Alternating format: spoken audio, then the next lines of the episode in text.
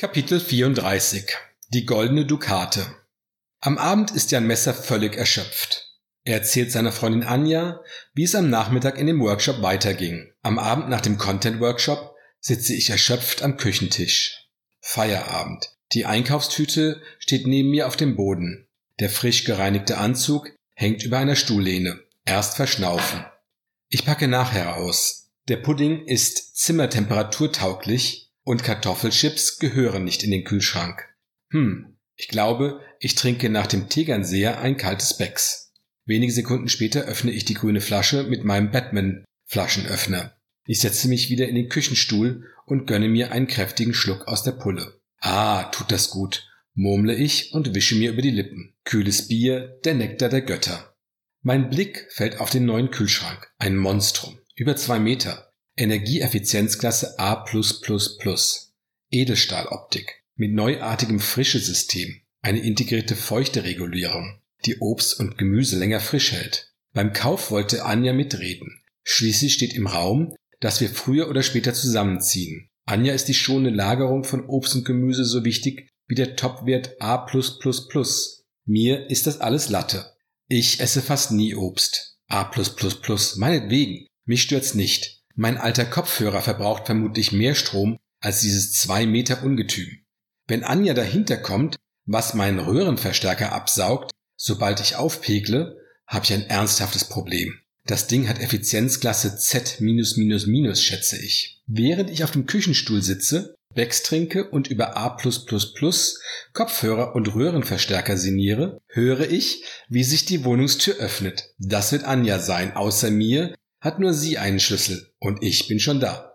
Als Anja in die Küche kommt und sieht, wie ich an meinem Bier nuckle, kann sie sich einen Kommentar nicht verkneifen. Du trinkst so früh am Tag Bier? Ich stelle die Flasche auf den Küchentisch und wische mir mit dem Handrücken über den Mund. Ich hab Durst. Schon mal einen Mann gesehen, der an Dehydrierung stirbt? Nein, Jan. Da hast du Glück gehabt. Es ist kein schöner Anblick. Um mir diesen unschönen Anblick zu ersparen, trinkst du ein Bier? Warum ich mir ein Bier genehmige? Ich verrat's dir. Ich schlürfe den Nektar der Götter, weil ich den Tag im Bahnhofsviertel verbracht habe. Das erdet. Ach ja, was ist denn Dramatisches passiert? Erzähl. Ich war heute bei der Hirnrunde. Wir hatten einen Content-Workshop bei denen. Ich wollte mir die Agentur ansehen und hab daher darauf gedrängt, dass wir uns nicht bei Alcor treffen. Wie ist sie? Ja doch, schick. Nicht zu edel. Würde dir gefallen. Schön. Sonst noch etwas? Ich sehe so ein Blitzen in deinen Augen. Nun, Fleischer ist am Nachmittag plötzlich beim Meeting aufgetaucht. Einer unserer Wettbewerber scheint ebenfalls auf Inbound-Marketing zu setzen. Oh, Katastrophe?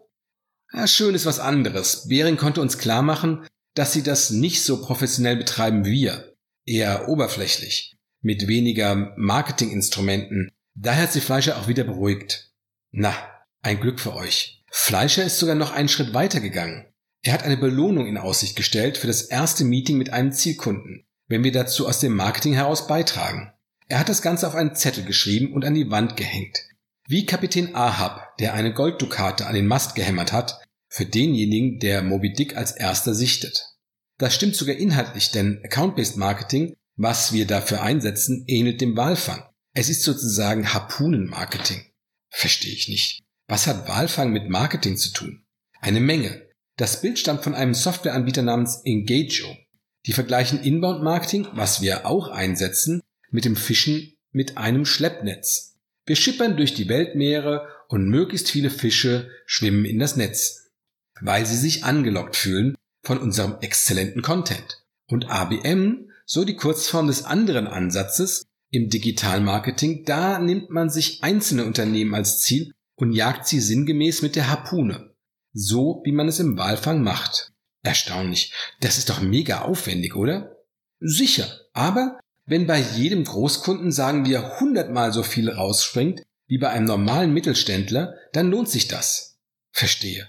Das ist so, wie wenn ich eine 200 Quadratmeter Wohnung im Westend vermiete. Da gibt es wenige potenzielle Mieter, die so solvent sind. Da muss ich mir mehr einfallen lassen, als nur eine Anzeige aufzugeben und die Tür aufzuschließen. Siehst du, Anja, du betreibst ABM. Würdest du halt nicht so nennen. So geht das vielen Anbietern. Die Idee, sich intensiv um einzelne Kunden zu kümmern, ist nicht neu. Aber diese neuen Software-Tools helfen ungemein. Ich lerne immer wieder von dir dazu, Herr Messer.